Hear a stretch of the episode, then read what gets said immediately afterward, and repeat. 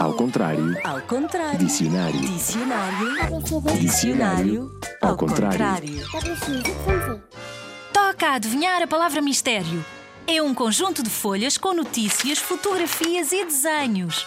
Antigamente só havia em papel, agora também há na internet, em formato digital. Dantes havia pessoas que vendiam estes conjuntos de. de folhas na rua e anunciavam os títulos das histórias e o nome da empresa que produzia essas histórias. Ou melhor, a essas histórias chamamos notícias, porque são histórias do que acontece pelo mundo. A esses anúncios que se faziam em voz muito alta no meio da rua chamavam-se pregões. Havia pregões para anunciar muitas coisas. Para anunciar água, comida, mas também outras coisas, como esta.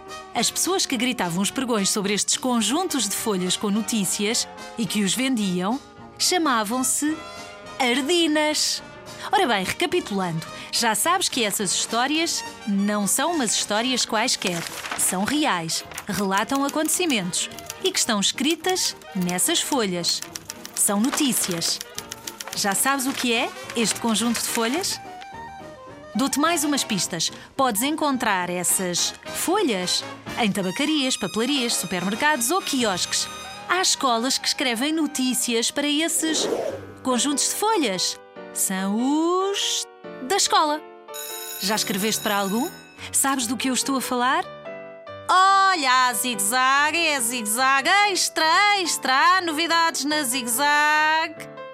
A palavra de que estamos a falar é jornal. Há muitos anos, em algumas cidades, em Lisboa, por exemplo, havia ardinas que dobravam jornais de uma forma muito especial. Faziam pontaria e lançavam-nos para as varandas dos andares mais altos. E acertavam, até em quartos e quintos andares. Inacreditável! Pergunta aos teus avós, pode ser que ainda se lembrem.